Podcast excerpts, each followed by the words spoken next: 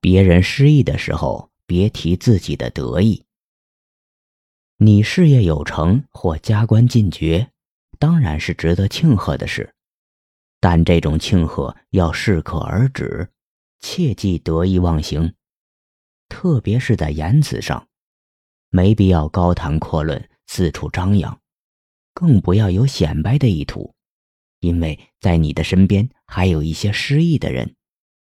你的张扬会引起失意之人的心理失衡，你的得意会激起失意之人的眼红嫉妒。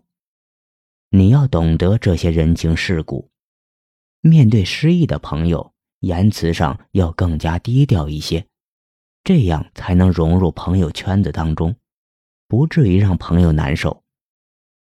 如果有什么得意的事情，建议你和得意的人聊一聊。如果有失意的事，则和失意的人谈，这是懂得人情世故的做法。假如你和得意的人谈失意的事，对方至多会对你表面应付，而绝不会表示真诚的同情，甚至对方还会有可能误会，以为你是要请他帮忙。这样一来，他很可能会预先带着防备心与你交流。而无法长谈。假如你和失意的人谈得意的事，这是不懂人情、不知趣的做法，对方会觉得你简直是在挖苦他、讥讽他，对你的印象就会变坏。因此，如果你要诉苦，不妨找情形相似的人，同病才会相怜，同是天涯沦落人，彼此的话才会投机。这样才会得到精神上的安慰。如果你的人生得意，则要找同样得意的朋友一起出席庆贺，这样彼此才能玩得痛快自在，而不必担心出现话不投机的尴尬。有得意的事情应该和得意之人谈，这样才能志同道合。千万不要找失意之人。诉说和分享你的得意。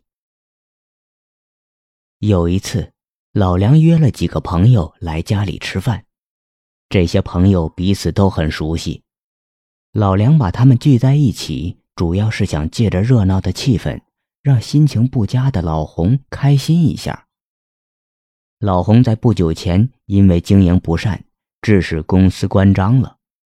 妻子也因为不堪生活的重压，与他闹离婚，内外的交困使他的内心很难受。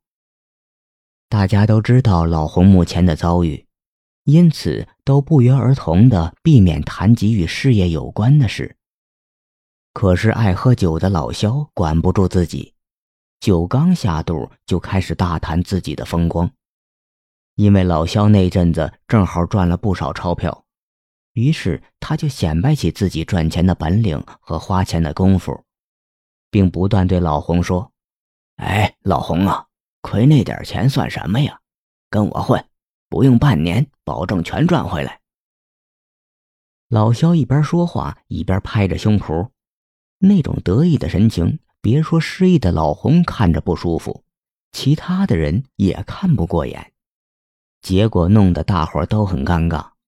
话题明显越来越少了，只听老肖在那儿高谈阔论，老洪更是低头不语，脸色非常难看。一会儿说去上厕所，一会儿说去打电话。后来大家都早早的散了，老梁送老洪出门，在门口，老洪忍不住愤愤地说：“哼，这老肖有什么了不起的？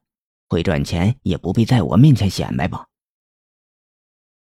在失意人面前说自己的得意，是不通人情世故的做法。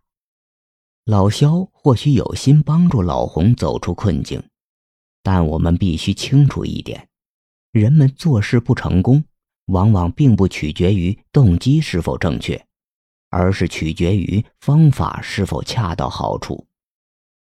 比如，别人事业失败，跟你诉苦。